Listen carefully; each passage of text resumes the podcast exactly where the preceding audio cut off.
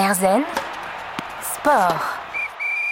Erzen Sport en compagnie de Stéphanie Jiquel, aujourd'hui athlète de haut niveau, membre de l'équipe de France d'athlétisme, sportive de l'extrême, même puisqu'elle est spécialiste des courses longue distance, vice-championne du monde de 100 km et vice-championne d'Europe d'ultrafond, championne de France également, aventurière de l'extrême aussi, euh, des exploits physiques qui nécessitent une préparation. Euh, alors on imagine que c'est un entraînement euh, quotidien. Ah oui, c'est un entraînement quotidien. Après, l'entraînement dépend de la période. Euh, là, par exemple, euh, cette année, euh, mon objectif, c'est de tenter le record du monde sur ultra distance. Donc, je tenterai probablement en fin d'année. donc, tout va s'accélérer un peu en amont de cette compétition. ce que je fais, c'est que tous les ans, en général, je pars sur un stage à Font-Romeu, en altitude, un ou deux stages. S'ajoute à cela les stages avec l'équipe de France et dans le quotidien, je m'entraîne principalement euh, sur Paris, au Stade français, donc euh, à Géo André, pour tout ce qui est euh, musculation, tout ce qui est étirement avec, avec Laetitia Pozzo. Je m'entraîne aussi avec le groupe de, de sprint avec, avec Alain Elie. Je fais pas mal de sorties longues, évidemment. ce sont des sorties en général de 5-6 heures pour pouvoir préparer une course de 24 heures. On le fait une fois par semaine ou plus. Et là encore, tout dépend de la date de l'échéance. Hein. C'est mmh. plutôt à l'approche de la compétition. Euh, on peut monter euh, à plus de 200 km à l'approche de la compétition. le reste du temps, j'aime bien travailler les distances plus courtes, donc les distances du marathon, voire du semi-marathon, du 100 km. Euh, j'ai des objectifs aussi sur 100 km, mais actuellement, comme je suis un peu plus sur, euh, sur l'ultra, euh, je, laisse un petit peu de, côté mes objectifs ultimes sur, sur 100 km. donc c'est beaucoup, beaucoup d'entraînement au-delà du, running, évidemment, pour ne pas se tasser en course, pour être bien gainé, pour ne pas se blesser, donc tout ce qui est prévention des, des, blessures. Mais comme toute discipline, il y a du travail technique, du travail de vitesse, des séances sur piste, des séances de qualité, des séances de fractionner, des séances de côte, euh, et puis des, séances spécifiques qui, là, pour le coup, sont des séances euh, qui durent vraiment euh, longtemps. Hmm. C'est une discipline qui est très chronophage.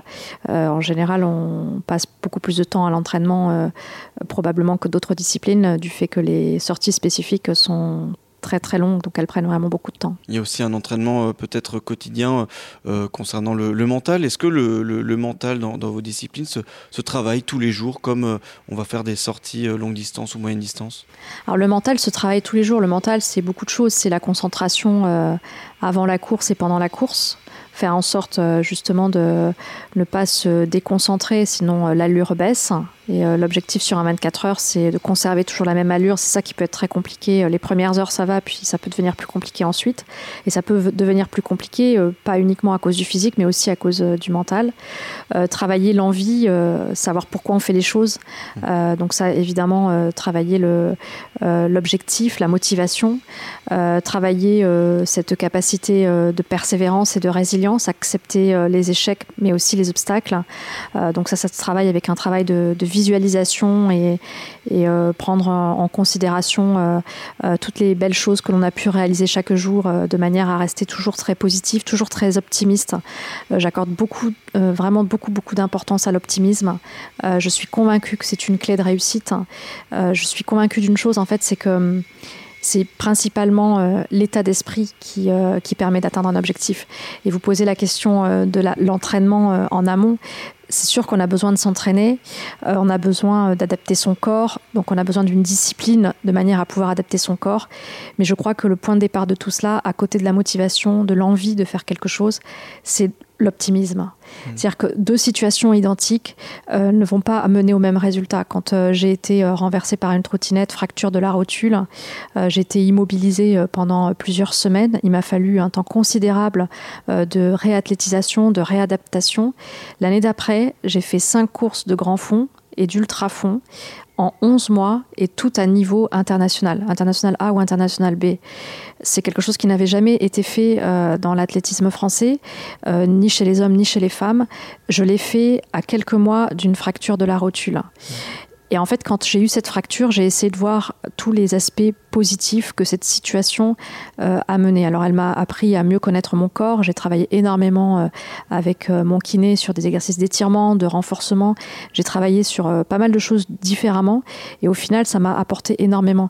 Et donc, c'est plus l'optimisme à mon sens, c'est l'état d'esprit qui permet d'atteindre des objectifs qu'une situation de départ, qu'elle soit une situation euh, euh, sportive, qu'elle soit une situation euh, familiale, une situation financière ou autre. On peut atteindre certains objectifs, même si le point de départ est très éloigné, si déjà on a l'état d'esprit d'atteindre l'objectif et, se mmh. voir s'autoriser à gagner. Je crois que ça, c'est vraiment important. L'optimisme. Stéphanie Giquel est notre invitée aujourd'hui, athlète et aventurière de l'extrême. On se retrouve tout de suite pour la dernière partie d'Airzen Sport. Airzen Sport. Airzen Sport, dernière partie avec Stéphanie Giquel, spécialiste des longues distances, membre de l'équipe de France d'athlétisme en 100 km et en 24 heures, mais aussi aventurière et exploratrice. Pour cette dernière partie, j'aime bien demander, le sport, qu'est-ce que ça vous apporte personnellement? Euh, ça m'apporte une euh, pleine conscience euh, de mon corps, de sa capacité d'adaptation. J'ai évolué pendant près de dix ans dans le monde de l'entreprise, donc j'ai eu une vie beaucoup plus sédentaire. Euh, à un moment donné de, ma carrière parce que j'avais euh, euh, besoin d'acquérir certains outils pour, pour entreprendre. Donc comme je ne venais absolument pas d'un monde économique, j'avais besoin de mieux comprendre comment fonctionnait le monde économique pour pouvoir ensuite monter mes propres projets. Hein, parce que quand on est explorateur, bah, il faut lever des fonds, il faut s'entourer, créer un collectif. C'est vraiment une vie entrepreneuriale. Donc j'ai passé du temps en entreprise dans cet objectif et puis aussi pour financer mes premiers projets, rembourser mes prêts d'étudiants, etc. et quand j'étais en entreprise, j'ai passé euh, beaucoup plus de temps euh, sédentaire. Et euh, au final, j'avais euh, parfois des fluctuations d'humeur, des troubles de la concentration. Euh, j'avais parfois une, fatigue que aujourd'hui j'ai beaucoup moins, alors que je cours des courses de 24 heures. pourquoi? Parce que bah, je mets mon corps en mouvement. ça m'a permis de prendre conscience de l'importance de l'alimentation, l'importance de la récupération, l'importance du sommeil, l'importance que quand on est malade, bah, il faut s'arrêter. souvent en entreprise, on ne le fait pas. Donc j'ai pris conscience aussi de ce lien entre corps et esprit. Aujourd'hui, même dans toutes mes activités qui sont plus sédentaires, je suis beaucoup plus efficace, beaucoup plus euh, concentrée. Euh, on va dire cette bonne hygiène du corps euh, m'aide aussi dans toutes ces activités. Et ça, j'ai vraiment à cœur de le transmettre.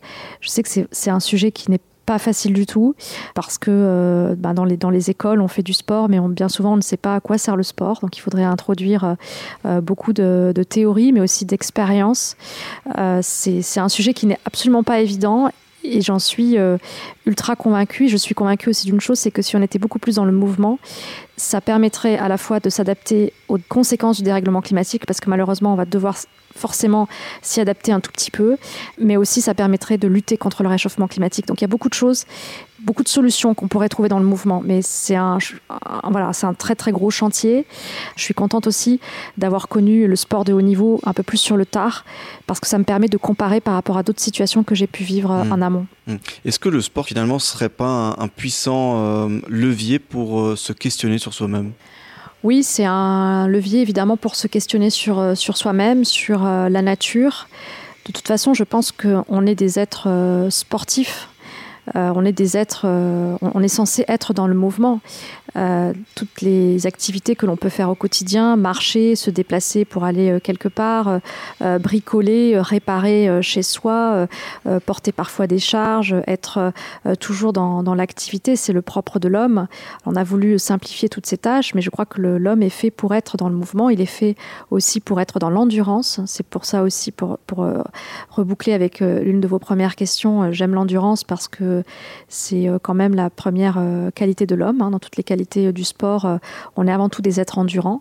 Euh, on ne pourra jamais courir aussi vite qu'un ours polaire qui court à 50 km/h.